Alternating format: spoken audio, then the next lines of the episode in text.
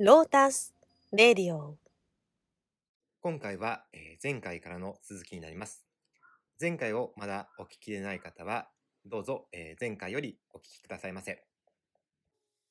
さて、修行者はどのように体において体の観察を続けるのだろうか。彼は森へ行く。そして木の根元や空き小屋に足を組んで座り、背筋をまっすぐに保ち、気づきに備えた心をその場に確立する。はい。ちょっとコメントを挟みたいと思います。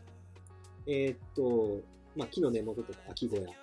まあ、これ別に、あの、リアルに木の根元で座らんでいいですからね。この時代はこうだったんだけど、ここは別にいいんですね。はい。これは別に再現、するに。はい、これはいいです。森、森へも森、も東京とか森ないんで、森へ行く必要もないとは。い、森行く必要もないです。まあ、要は、なんていうの、静かな場所とかなるほど。っていう感じですね。うん人が、人気があんまないところうんに行って、足を組んで座り行ったんですけど、これが割とね、あの問題になることがあって、うん。これななんでかわかる？なんで問題なのか。うん。なぜ問題になるかですか？座り方。座り方、組み方。組み方、はいあとは単純にあの足が悪い人どうすんねんみたいな。ああ、そういう問題もあるわけですね。椅子じゃダメだああ、なるほど、なるほど。ってことになる。なはいまあそういう問題が出てくるんだけど、うんこれは一応足を組んで座るって書いてあって、えー古い漢文だと結果不座って書いてあるんですね。ああ、はいはいはい。結果不座するって書いてあって、硬い。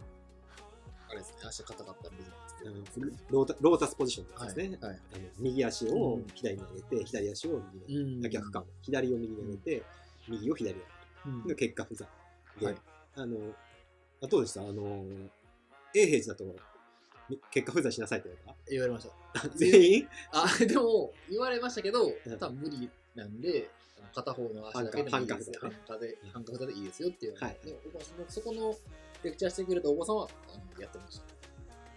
すごいなと思って見てましそうね。そう。あれで、私もね、た。はい。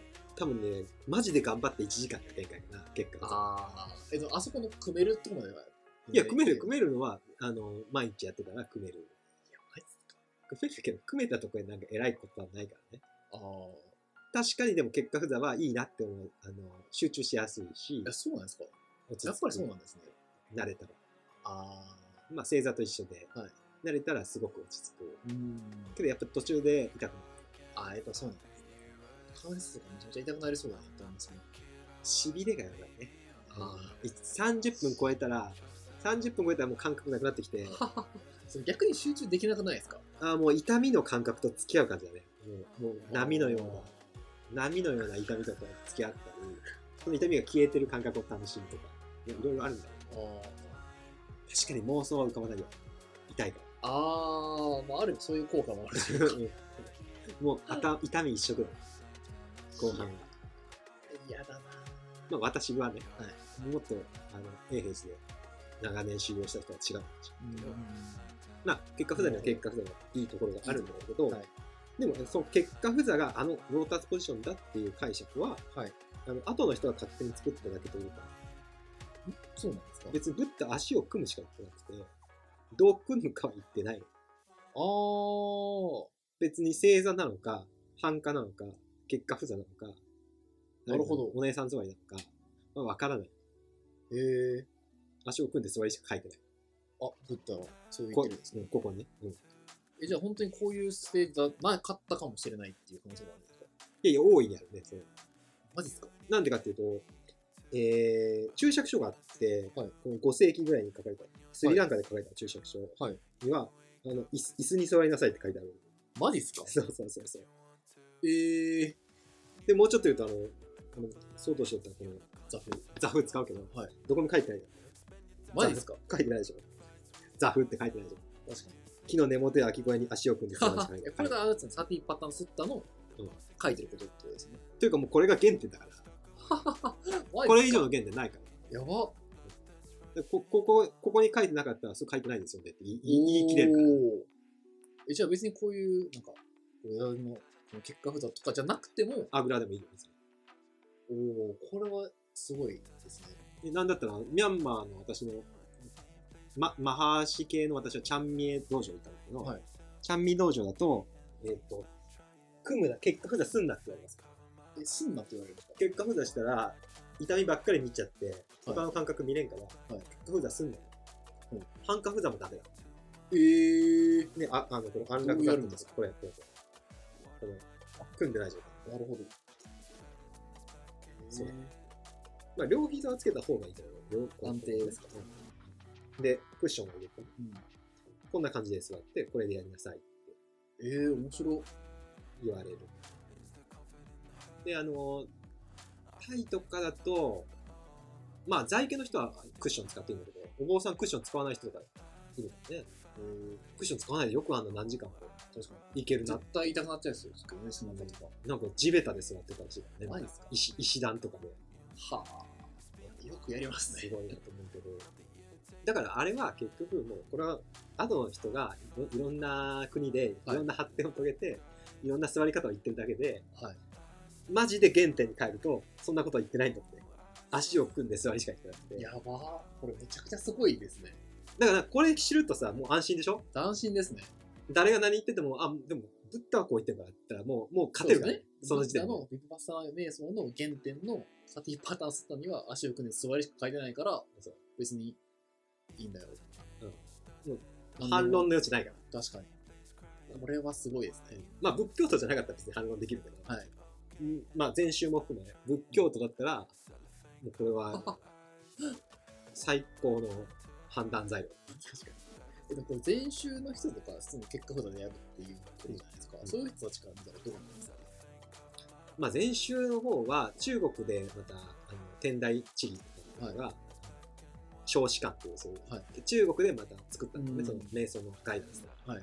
多分ね結果不座はその辺に書いてあったのかな。あとは道元禅師も言ってるからね多分ね結果不座あでーえ、えーっと座布を使えとか言ってるからね、膝もなんか保護しなきゃいけないから、はい。座布団使えみたいな。こと、うんうん。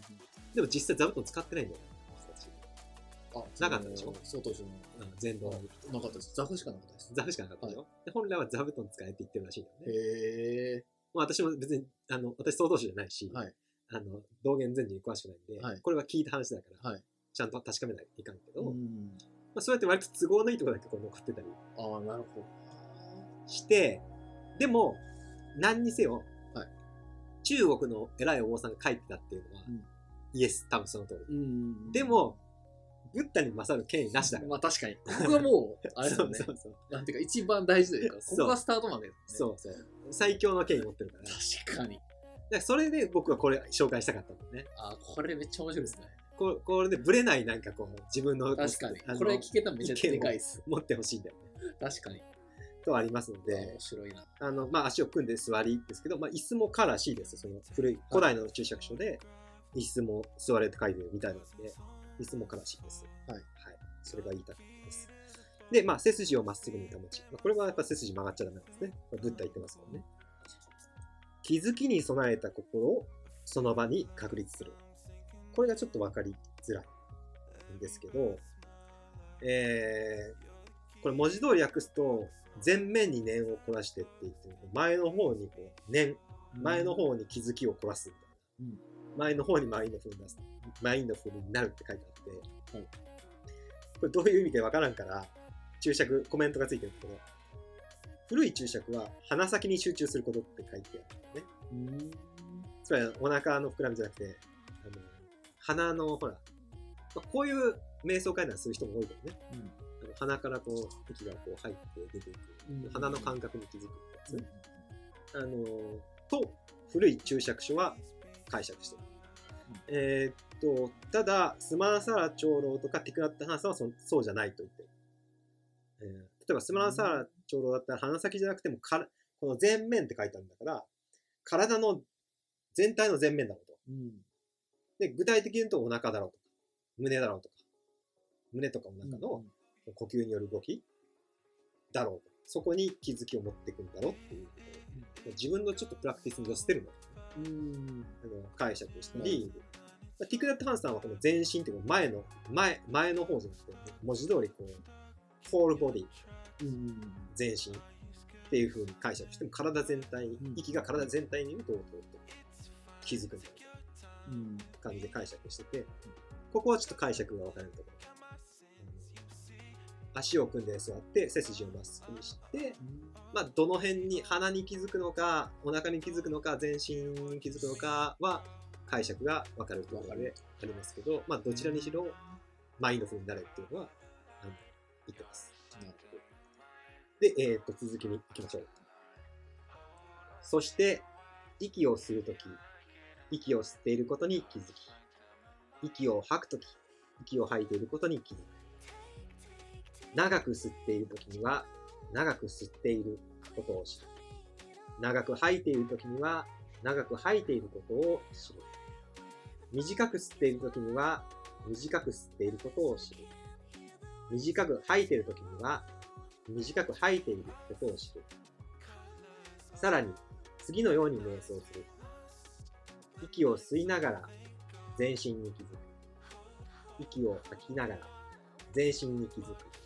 と訓練する学ぶそしてまた息を吸いながら体を沈める。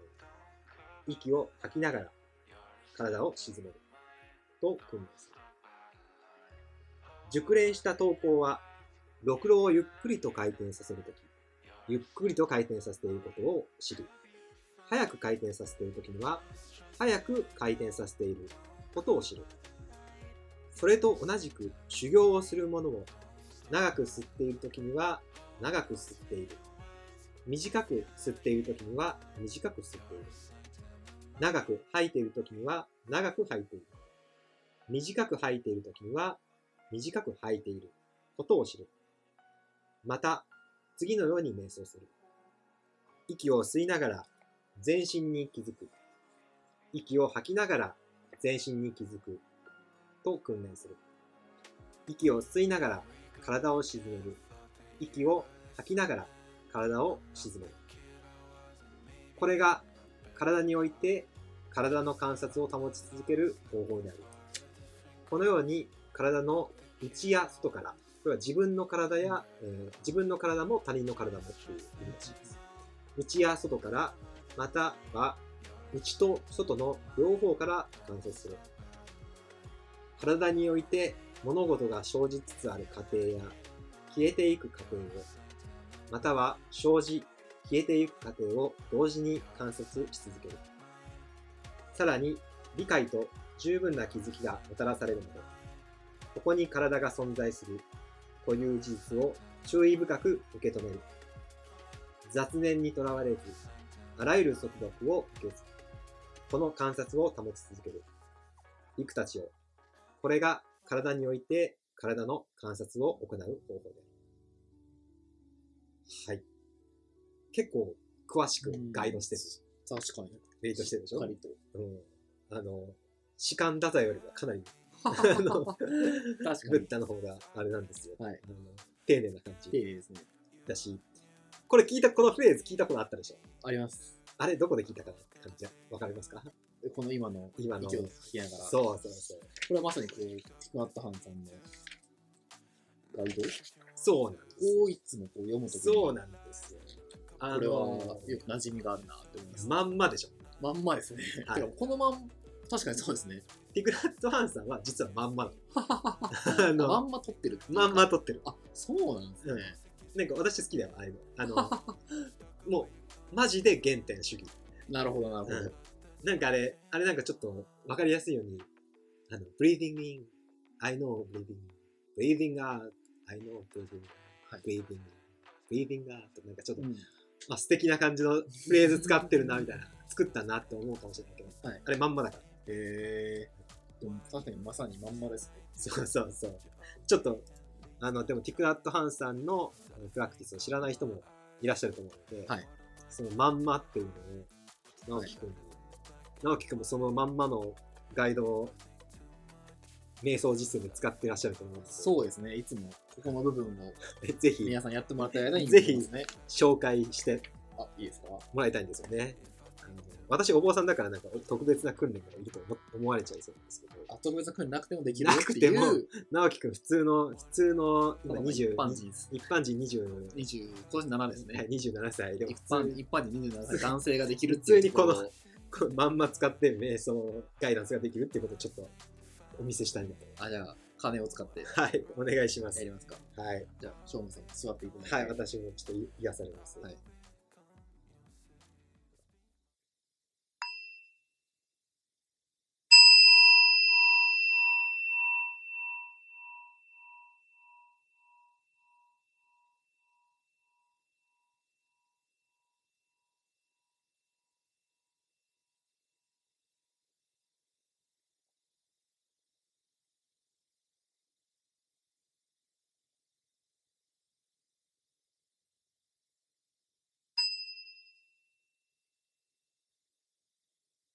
息を吸いながら、吸っていることに気づく。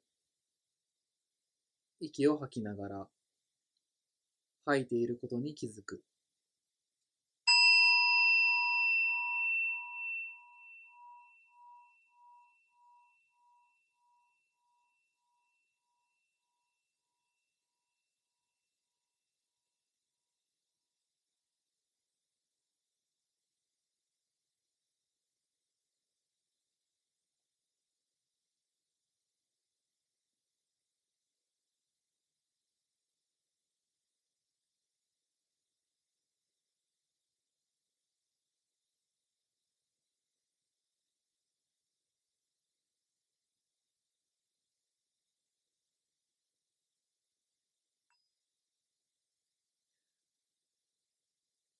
息を吸いながら、入っている息に微笑む。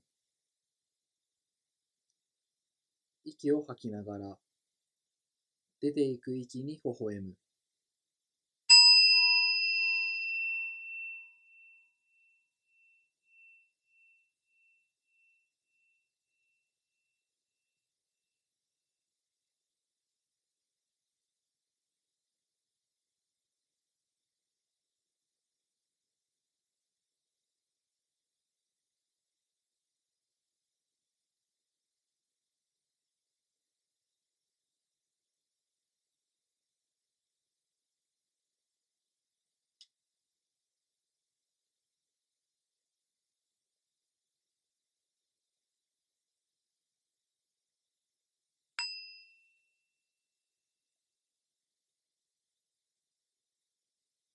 息を吸いながら、入ってくる息が深くなるのに気づく。息を吐きながら、出ていく息がゆっくりとなるのに気づく。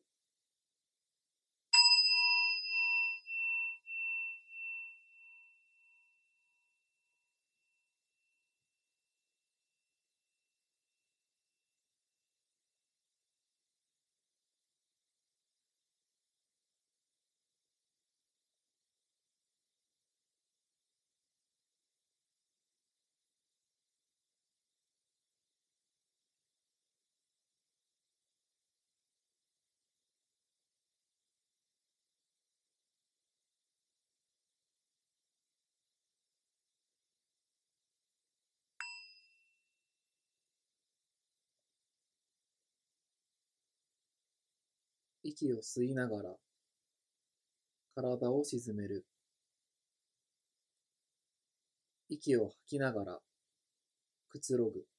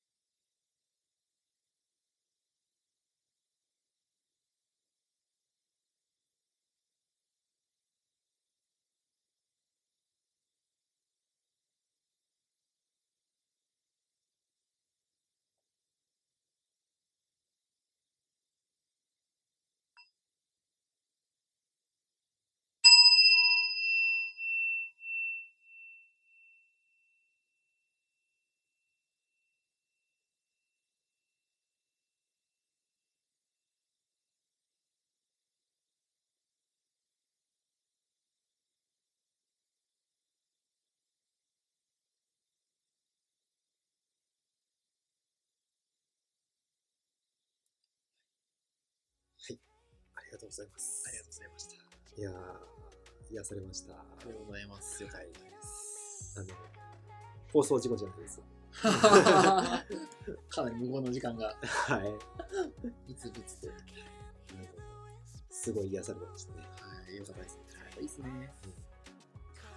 ほんとこんな感じでさ、あのーもうこの経典、うんブッダが言ってる経典の言葉まんまの短いガイダンスで、はいあの瞑想ができちゃううん。のがあのティクラット・ハンさんの伝えていいところ。確か全然あの専門知識なんですよね。いらないし、原点に忠実っていうことは、非常に、確かに。この限定忠実っていうのがやっぱいいですね。はい、うん好感が私は持てます。ぜひ、皆さんもよかったらやってみてください。はい。えー、では、戻ります。えー、この、えー息に対する気づきですよね。えー、これもやっぱりヴィパッサナの大原則。うん明確にはっきりと区別して観察するっていうことがえー呼吸に適用されてるんですよ。うんうんつまりただ呼吸を、まあ、漫然と漠然と見るんじゃなくて4つのファクターに分類して息を観察していきます。ちょきちんとこの4とかね、うんうんうん出るのねなるロジロジカルでしょ。うんはい。4つのうちの1つ目。まず、今吸ってるのか？吐いてるのか。あの、呼吸を見るって言って、でも呼吸には2種類あるね。吸う気と吐く気と。まずはそこから抑える。自分が今、吸ってるんですか？吐いてるんですか？まあ普通に生きてると、吸ってるか吐いてるか意識しない。しないですね。まず吸ってるか吐いてるかを、こう、きちんと気づく。で、第2ポイント。吸ってるか吐いてるかが分かったら、次はその吸ってる息が長いのか短いのか。まあさっき、息っていうのは自分の心と書くという話をしました。やっぱりこう、焦ってたり、急いでたりするときは、息は短くなる傾向があります。落ち着いてると息が長い傾向があります。で、この息の観察を通じて、今自分の心のコンディションがまあどの辺にあるのかなっていうことがこう分かってきます。うんので、えー長いのか短いのか。これも一つの大きなえー分類のポイントになります。別にみ長ければいいよってことじゃなくて、あの現状認識が大事なので、別に短くてもいいんだよ。うん短くてもいいんだけど、今短いよってことをまず、ちゃんと認識するってことが、えー瞑想のうんうん大事さなので。で、3番、えー息が入るとき、出ていくときで、えー全身の感覚にどのような違いがあるのかということです。この息っていうのはあれなんだよね。老廃物を出してるんだよね。あの生物学的に言うと。へーこうヘモグロビン、え赤血球が、えー集めてきた老廃物を吐くときにこう出して、吸うときに酸素を取り込んで出してっていうのをしてるみたいなんだけど、要は息のこの効用効果っていうのを全身に行き渡ってるはずなんだよね。うん息することでこう全身を一応こう、あの、血を巡らせて、全身をこう活性化させて、あの、老廃物を取り除くみたいな。うん感じなんで、一息一息が全身に影響を与えてるはずなので、あの、全身にもこの息の感伝わってるので、えー息、ただその空気の出し入れだけじゃなくて、全身に、体にこう、どういう感じがあるのかなっていうことを、あの、これだと、経典の方だったら3番に息を吸いながら全身に気づく。息を吐きながら全身に気づくってこれですね。これはそういうことを言ってるんですね。で、えーっと、最後に4番。えー体中に散らばっていたエネルギーが呼吸に集まり、体が静まっているかどうか。これちょっとわかりづらいんだけど、あの、経典で言うと、えー息を吸いながら体を沈める。息を吐きながら体を沈めるやつなんだけど、まあ、これだけちょっと観察っぽくないんだよ。観察っていうかこっちに行ってくださいねってちょっとインストラクションっぽいんだけど、あの、この沈めるっていうのは、あの、まあ、二つの意味があるらしくて、はい一つには、あの、物理的な体の動きを沈めてください。息を吸いながら、あの、あっちに、普段我々動いてるから、右舞台、左舞台。なかなか動きながら瞑想しないので、うん基本的には、まあ、動く瞑想もあるけど、これは一応、座る瞑想のところだけフォーカスしてるので、あの、座る瞑想は基本的には動きは止まってるよね。動きを物理的に止める。それが体を沈めるの一つ。と、もう一個はその、あの、物理的じゃなくて精神的に体を動かすときに、あの、エネルギーが出てくるのね。体がまず動くんじゃなくて、体を動かすっていう、こう脳の命令だったり、えー体の器官の反応っていうエネルギーがあってから動くわけ。うんそういう、あの、例えばご飯食べた後は集中できないっていうのは、あの、エネルギーが消化に行ってるからかもしれないね、頭の方にはい回らない。だから、偏っちゃうんだよね、エネルギーが動かす方に。うんここで言えば、呼吸に集中していくうちに、呼吸の方にエネルギーが集集まってくる。他の部分のエネルギーがこうどんどん静まって、呼吸だけのにエネルギーがこう来るっていうことを、この教教教文があの言ってるらしいです。あのカカーヤサンカーラーって言って、うん診療という専門用語を使っているのはこのためらしいです。このサンカーラーっていうのが、あのエネルギーっていうニュアンスがあるんで、あの体、物理的な体だけじゃなくて体のその動かすエネルギーもここは沈めるに入るという、あの解説をスマナサラさんが、あのしています。ので、あのそれを採用しました。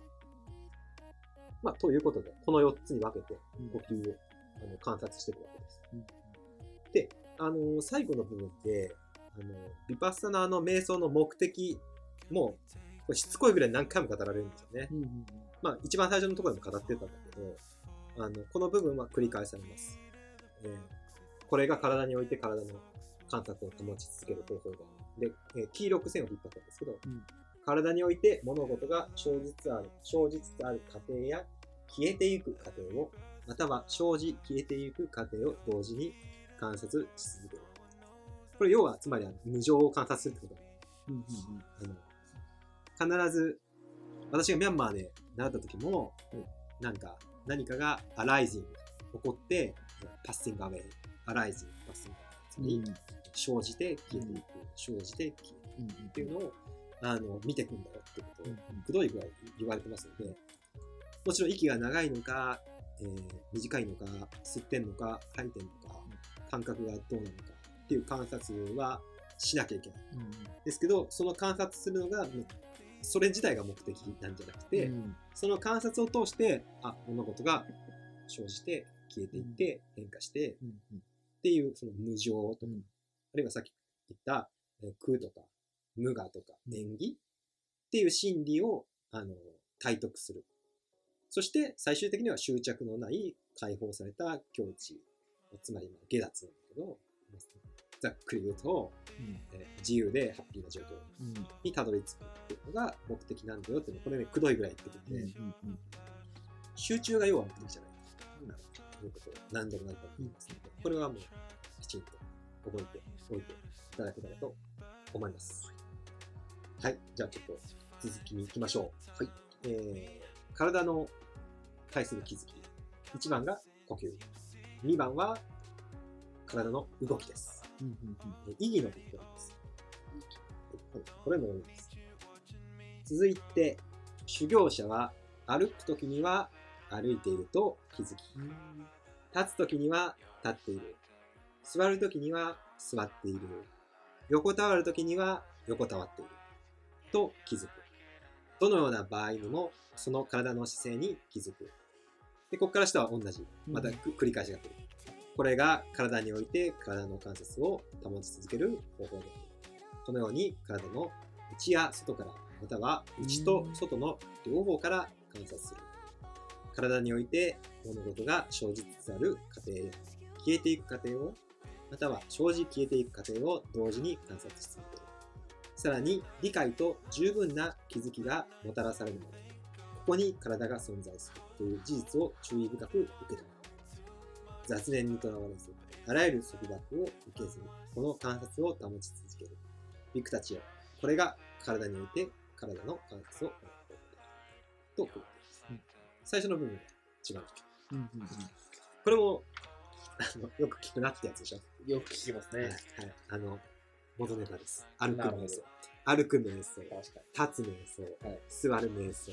寝る瞑想の元ネタ。に。ここから来てます。なるほど。あの寝る瞑想はなんかディープリラクゼーションとか、うんうんうんプランクと言いますけど、まあ、ね、寝た、えーヨガでいうシャバーサナ、うん寝っ転がって、えー体を見てくるんです。うんねここから来てます。まあ、ここでもビパッサナーの原則を今度は体の動きに適用するんだよね。うんだから区分するんだよね。うん。体の動きを1歩く、2立つ、3座る、4横たわる。うんの4つにはっきり区別して観察するように教えられています。えーこの4つの動きは伝統的にはえー行住座がって言います。うん行は行くって感じ。うん住はえー住むって感じ。これが立つ。うんえー座、座るに、えーがっていうのは、がは伏すって感じですね。あの専門用語で行住座っていうことで言います。で、これを4つの意義、意義って言うんですけど、4つの意義といって、まあ人間の体の動きの全てを表しています。えーよくお釈迦様が、お釈迦様は座って悟ったんだよね。うんうんあの菩提寺の下で座って悟ったんで、ん座る瞑想じゃないと悟れないって思ってる人が多いんですよね。座禅もそうですね。うん日本人の中で、瞑想って言ったら座禅っていうイメージがすっごいありますね。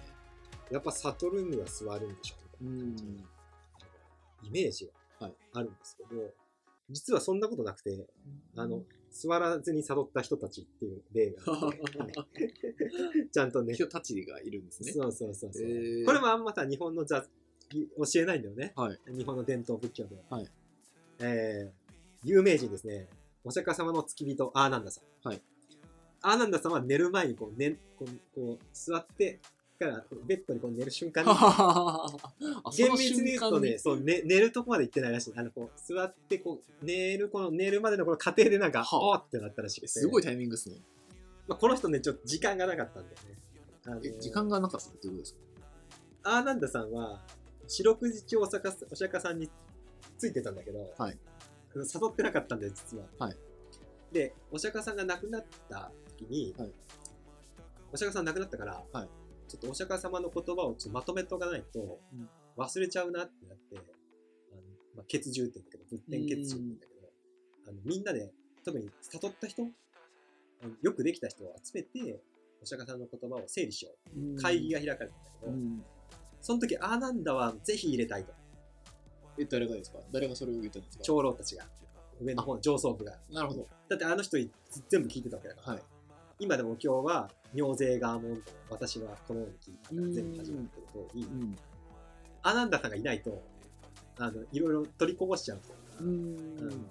一番聞いてた、まあ、人間録音機みたいな人うなんで、ん。あの人はちょっと入れないとまずいよねはいって言ったんだけど、問題があって、アーナンダは悟ってなかったの。うん。あいつめっちゃ聞いてるけど悟ってないわみたい えな。長老たちはどうやったんですか？その時の長老。長老は全員悟ってる。ああ、長老すごい状たちは況ですね。全員悟ってる状況。で、アナンさんだけ悟ってないと。はい。で、長老たちの出した結論が、お前明日の朝までに悟れっていう、無茶ぶり。いやいや、そんなんでできたら苦労しなくないですか？そうなの。そうなんだけど、そうなんだけど、明日の朝までに悟れって言われて、アナンさんめっちゃ頑張って徹夜して。え、、そんなんで悟れるもんいや、かわかんないけど、そう書いてあるんだもん、今日に。めっちゃおもろいじゃないですか。そう、辿って、でも最後、座って、ああ、もう無理かなっていう感じで、もうもう寝ようってなって、はい。ゴローンってなる時に、はい。あみたいな感じで、ええ。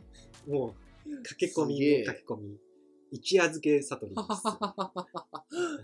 す。そんなんできるんですね。いそれやなんか面白くないですか？それいやもうこれ。長老たちにそれ報告したけどどうやったんですかね？で、なんか、長老たちは、本当みたいな感じだったらしいけど、あ、なりますよね。なったらしいけど、アナンの顔見た時に、あ、こいつ悟ってるな、みたいな感じで。わかるんですか？顔見たらわかるみたいな感じの、そんなん書いてあったと思う。確か。顔と雰囲気が分かったみたいな。ええまあ、それ誘った者同士だけに分かる、なんかあるんですかね？なんか雰囲気というか。あるのかもしれんけど、まあちょっと伝説臭いけど、ちょっと面白いエピソードなんだよね。へえで、アナンさんはもうマジで徹夜明けの死にそうな時にはい寝っ転がって悟った。あ、ちょっとあと。はいだから、徹夜明けでの寝っ転がっての里。これがおもろ。一つの例でございます。えー、で、もう一人は、これはお釈迦さんの最後の弟子ですね。えー、スバッタさんという人うんがいます。。すばった。この人はもうマジでお釈迦さんが死ぬ1時間前とか、もう本当にもう、もう、もう死ぬよっていう時に来たんですそんな最後なんですね。うん。で、来て、あの、どうしても面会させてくださいみたいな感じで来て、アナンさんが、いやいや、無理だからって断ってたんだけど、いや、もういいよって言ってお釈迦さんが、うんあのなんとか喋るわ、つって。で、あの、スバットさん呼んで、なんかスバットさんいろいろ、なんかもう仏教ってどんなんですかみたいな感じで、いろいろ質問したんだけど、はい俺もう死にそうだからってお釈迦さんは、はその時間ないから、お釈迦さんが与え与えたのは、えー歩けと歩。歩いて気づけみたいな。歩く瞑想をしてたんですよ。うん時間なかったから。はい座る瞑想を説明する時間もなかったんでしょうね、歩く瞑想をその場でパッと教えて、はい1時間か2時間歩いて、悟ったらしい。いや、すごくないですか、この二人。まあいや、こなんでこんの、な短期で。直弟子の人たちはね、ととにかく悟るの早いのよ。あ、直弟子の人たちは早いんですか？早いねあその、ブッダから直接教わった人たちは。そうそうそう、直接の人たちは。おー。まあ、伝説だったっていう解釈が一つ。伝説、え、その存在がってことですか？だから、だんだんだんだん、なんか、お釈迦さんがすごくなってくると、はい弟子もすごいみたいなあー、なるほど、なるほど。で、だんだんこう伝説化していったような、はい。なんかこう、すごい実物よりすごくなっちゃってた、はいはい。こうは話がね、はいそういうのが一つと、まあお釈迦さんの感化力がやばかったんじゃないかみたい。な。なんか本当にあの人、まあ今でもすごい人にの話聞くとさ、うん。めっちゃモチベーション上がるでしょ。あ、ありがとうございます。まああれのすごい版みたいな。あー、なるほど、なるほど。でもう、もうガーンってこう底力が上げ、は目覚めさせられるというか、はいそういう効果があったのかもしれない。うんうんそれはもう分かんない。うん。説明うんできないけど、え今のような話はどこで、あ、経典に書いてある。経典に書いてあるんですか？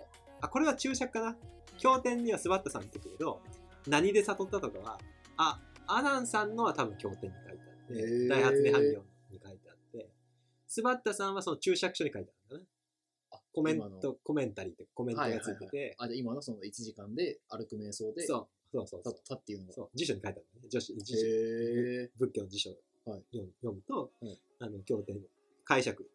ねコメントって言ってもあれだからね。5世紀とかー。なんですね、ん。1500年ぐらいうんつったやつでうん。歩く瞑想で悟ったは2時間かどうかちょっとピンポン。まあまあ、短時間、比較確かお的短時釈迦さんが間で。ね亡くなるまでに誘ってるか。ら、マジっすか？そんなに亡くなる間際に行って、亡くなる前までに。もう全員集合みたいな時だからね。あ本当にあのあ、よくある、あの全員集合あそうあの図あのみたいな。あの図あの図のところあれ？か書いてあるよ多分。探せばこのスバッタさん。あ、おるんですか？おるおる。あ 最後に駆け込みでこう教えを教えてくださいみたいな感じで。あ、マジっすか、うん。へえ、ちょっと見てみよう。出てくるから。あのあの人は歩く瞑想ではい。悟ったらしく、へえ。だからまあ寝る瞑想でも歩く瞑想でも悟れるんだよ悟れると。あのこれは言いたいんですよね、うん。うんそういうそう書いてあるんだしなるほど。お釈迦の弟子は、はい。私の道場ちゃんみ道場でもあの座る瞑想の前に1時間歩く瞑想しろって言われましたから、ん。めっちゃ歩きましたね。すごいですね、1時間。1日6時間ぐらい歩きましたね。ええ室内で。ええ1時間。1時間。歩く。やば。座る瞑想まで。すごくないですか？え、それ座る瞑想また結構30分ですか。座る瞑想はやれるだけやれみたいなそんなへかったからね。1時間ぐらい。ほんと一日中瞑想状態ですね、それ。まあそれ以外にやることないしねあそこの道場では。喋っちゃいかんしね。あ、そうなんですか。1ヶ月ぐらい一言も喋ってないです、まあ、最低限のことは喋るね。喋らなきゃいかん時がある。からはい。これどうなんですかとか、はい。どこに次行けばいいですかとか、はいこのみ水はどうしたらいいですかはい。シャワーはみたいな、はい。そういうのは喋るけど、はい。まあ、それ以外は一切喋っちゃう。から、はうん。まあ本当にインテンシブコースだよね。まあそういうとこでも歩く瞑想を。そうそう、まあ、どっちかっていうとね、そこはもう歩く瞑想がもう本当大事みたいな。へ座る瞑想むずいから、いや、むずいんだよ実際。座る瞑想って、うんうんうんあの雑念湧きやすいし、うん。あまあ、目閉じてるしね、動いてないから、動きも微妙じゃん、に。うん。息の観察って。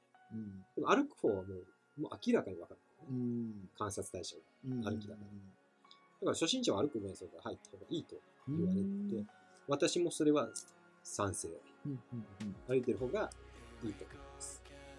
で、えーっと、まあまあ、で、ここでも歩くなどのえー観察を通じて、まあ、最終的には無常とか苦と無我を悟ることが大事ですよってえー言ってます。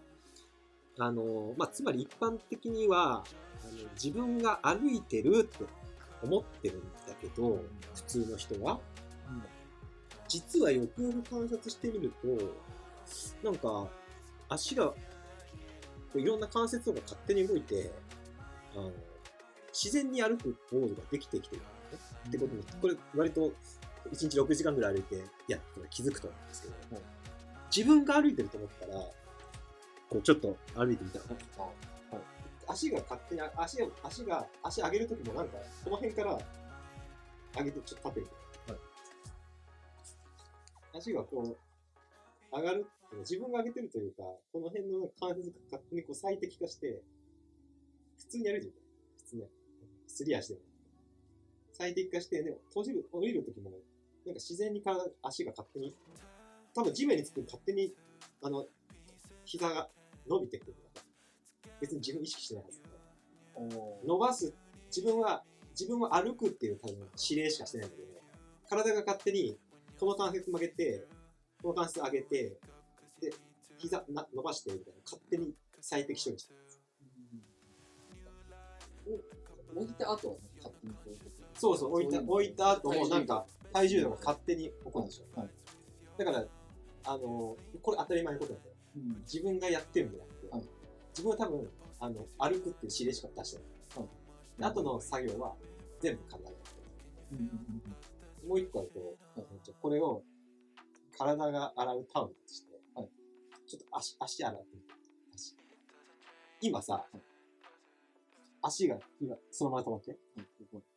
この足上げる動作と、手がこっちに行く動作、意識したしてないでしょしてないです。しょ、はい勝手に最適化してるおおなるほど、なるほど。だから、自分が体を動かしてるんじゃなくて、はい体が勝手に動いてる。へえ、すごい。ちょっうんうん、これは私が多くな、その時の動画が多くなってと。へえ。ずっと観察してると、あれ？みたいな感じで。なんか俺が歩いてるんじゃなくて、勝手に歩いてるんだよ。はいでなんか頭は別に何にもしてない。さよさよ頭は単純にこう、あの、ラベリングしてるんだよね。こう足が上がって、下がって、足が上がって、ラベリングしてるけど、後の動作が自然に勝手に動いていくことに気づく。さっきの足洗ってたやつと一緒。全動きが実はそんな感じなんだよ。はいで、それに気づくと、あ、本当になんか無我なんだな。はははは。なるほど。そうそうそう。でもまあ、これ。当たり前じゃない？実際その関節、あの、原因があって結果があって関節の反応の脳から、えっ、と、指令が出て、それが体の各部位を動かして、うんあの、動きっていう、最終的な動きにつながっていくっていう、現代科学っていう。はいそれ自分入ってない。ただ化学反応と、反応、結果、反応、結果、反応、結果しか起こってない、ね。だから、当たり前のことだ別に、なんていうの、仏教とか宗教的なことじゃなくて、ん普通にこの身体生理学として当たり前でしょ。うん。ただ反応があるっていう。はいそれが、それを仏教的に言うと無常って言ってるだけだ。とか無我って言ってるだけだ。だ縁起とか。なるほど。仏教で言うとっていうこと？仏教で言ったら縁起ってなんか仏教っぽいようだけど、あの、要はそう、そういうことで、なるほど。あの、その瞑想実践で、そういうことを気づくと、おー、みたいな。ものすごいこれはねあの、本当に、当たり前のことなんだけど、はいマジで1ヶ月ぐらい集中こもって、それ見てて、それ気づくとめちゃくちゃ嬉しい。いやー、興味深いですね。あれ嬉しい、も絶対。俺なんか、なんかするのめんどくさいと思ったけど、うんあ、体が勝手にしてくれるんだ、これ。なんかしたいと思ったら、ほぼ自動でやってくれるんだ、みたいな。で、あの、お風呂を洗うのも、その時気づいたから、あ、ちょっと洗わないで、勝手に洗ってもらおうみたいな感じでやってみたら、確かにスローではあるんだけど、はい。ゆっくりではあるんだけど、自動的に体の各部まで洗ってくれたね。へえ、その時の考えというか感覚はどうなんですか？自分の中で。リスで、その時は瞑想中だから、瞑想をしてるから、常にラベリングしてて、あ手が洗ったのさっきのも、さっきのも今意識、ラベリングしてないからわかんないけど、うん。ラベリングしてったら、あの、足洗うって言ったら、あ、左が下がるって。自分気づけるわ。へえ、面白。そうそう、面白いでしょ？これが、あの、瞑想なの。はいあの体、こういう体の動きの瞑想ってのはこういうことですよ。あの、本当に面白い知見が出てきて、できてきて、普通に、あの、生きるのも楽になるというか、へえ。めんどくさいっていうのが結構減るよね。めんどくさいが減るんですか？うん、だって、あ、俺が歩きたいって言ったら体が勝手に歩いてくれるんだってことに気づくと、おわかるお。わかんないです。仕事したいとか、はい仕事したいって言って、た、立てとか言ったら勝手に立つんだよ、体が。はいあ、じゃあ、だから別に自分、自分が立って仕事するっていうのは結構しんどいけど、立てって言うだけでいいんだよ。ええで実際できるよ。ただ動きはスローだけど。は動きはスローだけど。立てって言い続けたら立つよ。それは意思なんですか意思っていうか反応だね。反応？要は、あの、今俺は自分がなんかこう、なんていうの、コントロールセンターみたいに言っちゃったけど、はい。実際の我々はそうじゃなくて、あの、6時、あー8時になったからお風呂入らなきゃって思ったら、ん。お風呂入らなきゃお風呂入れみたいなうん。脳内指令が出て、はいはい。お風呂入れで体が動くみたいな、はい一連のこういう原因と結果の反応があるんだけど、はいいやもうずっとそれしかないんだけど、はいでそれをちょっと、なんていうの、そこに自分の意思を介在させて、はいお風呂入れってこう、ちょっと強く念じ念じてたら、あの、めんどくさくてもお風呂、体が動いてくれる。へえ。まあやってみて。やってみて。あの、時間が、時間があるときに。はい、ゆっ不思議くりな感覚になりそうですね。いや、でも普段やってることなんで、ああ、それをこう、意識してというか、見てるって感じか観察。あーというかまあ感覚、普段は、多分普段風呂入ってるとかトイレしてるときに、自分が何してるか全く気づいてないでしょ。な、本当気づいてます。全く気づいてないやってるんだよ。ああ、それを自動的にうんしてるってことですか？そう。で、その動きと自分が嫌だなって、例えばゴミ捨てに行くの嫌だなって思うじゃん。でも、体の動きとかタスクとしては、トイレ行くのとゴミ捨てに行くのは、全く区別ないでしょ。タスクとしてはいはいはい。でトイレに自動的に行けるんだったら、ゴミ捨ても自動的に行けるでしょ。はあ、そういう感覚ですか。そう。ああ、ちょっと分かったかもしれない。分かった。はい。だから、体の動きに区別はない。なるほど。めんどくさいとかめんどくさくないとか、それ自分側のなんか、ただのこう、余分なこうくっつけというか、はいはい。付け足しはいやって、なるほど。基本的に体は自動的に動くんだはいはい。ということは、あの私の一番大きな気づきですね。えー、ミャンマーで1ヶ月。ちょっと分かってないですね、説明で。あそうだねだから、まあ、めんどくさい時はそうやってなんていうの自分の体はその最適な動きというか、はい最適な動きっていうのを知ってるから、うん。任せてみる。動くまで待つってのも大事だうけど、ん。いきなり動かないから、このやり方。うん。ゆっくりしか動かないし、はい起動しないから、はい。ゆっくり待って、そうしたいんだね、みたいな。じゃあこっち行って、みたいな感えじで。意外に勝手に動くから、ー、なるほど。やってみてください。やってみます。はい。面白い。長くなっちゃいましたけど、はいで、えーっと、これが、まあ、いろいろ体の動き。体のキー。で、えーっと、最後にちょろっと日常動作の、えー観察を、うんえー使って終わりたいと思います。はい。えー日常動作の観察の部、えー承知の部というんですけれども、いきます。続いて、修行者は前へ進むとき、後ろへ戻るとき、その前進、後退にくまなく気づく。前を見る。後ろを見る。かがむ。立ち上がるときに、その動作にくまなく気づく。方へを身につけるとき、托発の器を携えるときにもくまなく気づく。これ一般の人で言ったら、あの服を、服を着るときとか、服を整えるとき。うん。托発の器っていうのは、えーご飯の器ですけど、まあ、カバンみたいなうものんなんで、カバンを持つときみたいな感じで思っててください。で、えー食べる、飲む、噛む、味わう。このすべてに十分な気づきを向ける。排便や排尿の際にも十分な気づきを向ける。歩く、立つ、横たわる、座る、寝ても、覚めても、話すときも、沈黙するときにも、あらゆることを気づきの光で照らす。はい。えー、まあこれが食べる瞑想とか、うんうんうんプランビレッジだったら歯ブラシの瞑想とか、うんうんなんかいっぱいありますよね。日常生活に。あ、うん、あれの元ネタ。うん。でなるほど。日日常動作の、えー瞑想って言ったりもします。うん。えーまあ、デイリーアクティビティへの気づきと、うん私のいたミャンマーの道場、えーチャンミ道場でも、え3つ大事なのがあって、えー歩く瞑想、座る瞑想、そして日常日常動作の気づきっていう3部門に分かれて、この3つを常に報告というか、あの気づいてこうリポートしなきゃいけないんですけど、へえー掃除とかね、はいでご飯を食べるとき、まあ、ある食べる瞑想が一番この中では一般的かな。うんあのご飯を食べるときも、まず喋らない。で、えー私のとこだったら、スプーンを持つときにも、まずこう、食べたいって思って、いきなり食べるんじゃなくて、食べたいっていう気持ちが起こったら、手がスプーンに伸びて、手がスプーンを持った。持ったら、スプーンを持ち上げる。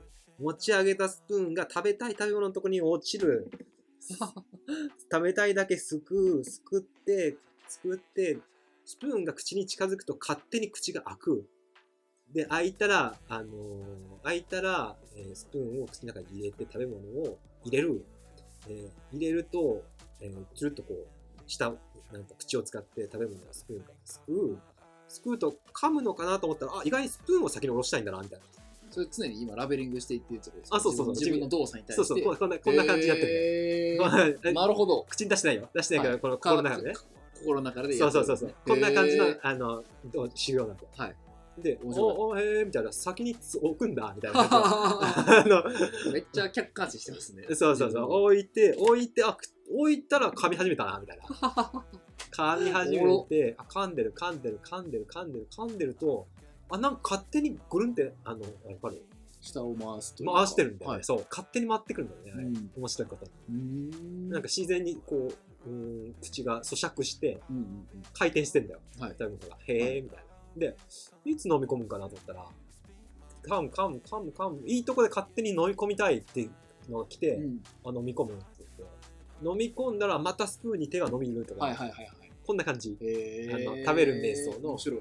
マハーシバージョン。はいこんな感じになるんだけど、まあ面白いから、はい、やってみます。がっつり1時間ぐらいかかるけど、あの、だから本当に食べる瞑想ってすっげえ効果的だし、うん。かなり面白い。うん。自分で気づかなかったことがいっぱいある。気づけますからね。うん。うん。あのそんな感じで、あの、細かくこれも区別してね、いちいち食べるっていうざっくりしたみたいじゃなくて、食べるってなるほど。スプーン持つとこから始まるでしょ。分類してってことですね。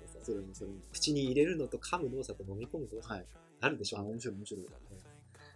でもちゃんと分類しないとできないと。で、えーっと、まあ、プランビレッジでは、歯磨きの瞑想とか、皿洗いの瞑想とか、手洗い、顔を洗う、衣を着る、掃除、入浴、排便。排便もいいよね。うんあの、永平寺行くと、薄さま明王って言ったでしょ？トイレの神様。あ、言いました、言いました。いたいたはい言いました、言いましたね。トイレの神様がいるんですようんね。うんトイレでも気づけってことだうん。うんあの、多分トイレのそういうガーターみたいなのがあると思うんですけど、うん。えーまあ、排便や排尿までも気をつけ、男だったら排尿気をつけないとね、飛び散るから。はははそうですね。注意してやらないと。そうなの、はいマジであの気づかないでこう 汚してしまうことあるから、あの、マインドフルにはいおしっこしましょう。はいで、えーっと、で、だから24時間、まあ、どこにいてもですね、何しててもですね、自分が今何をしてるかっていうのをこう、はっきりと明確に観察して、気づくことができれば、もうそれがもう、もう、ビパッサナー瞑想ですよね。あの、なるんですよね。ってことで、経典がもう言ってるんで、別に座る瞑想だけが瞑想じゃないっていうことは、あのブッダがもうこれ結構強調して言ってるんで、はいあの座禅が瞑想ですと言っても信じなくていいです。うんうん 何でも瞑想になるのは本当あ、にいいですね。ことで、はい自信を持ってやってください。はい。はい。じゃあちょっと、1時間、喋りましたね。1時間30分ですね。ちょっと長かったですね。はい長くなりましたけどもはい、これで、まあ、一応体の動きの瞑想の、まあ、前半部くらい終わりましたので、はい。また、えー後半はちょっと毛色が変わった瞑想が出てくるので、はいあのそれを扱っていきたいと思います。はい。はい。では、えっと、皆様、長い時間、長時間ありがとうございました。はい。ありがとうございました。失礼します。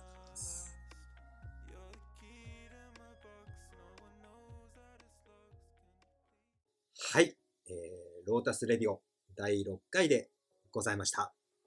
えー、全部で1時間半。半ですね。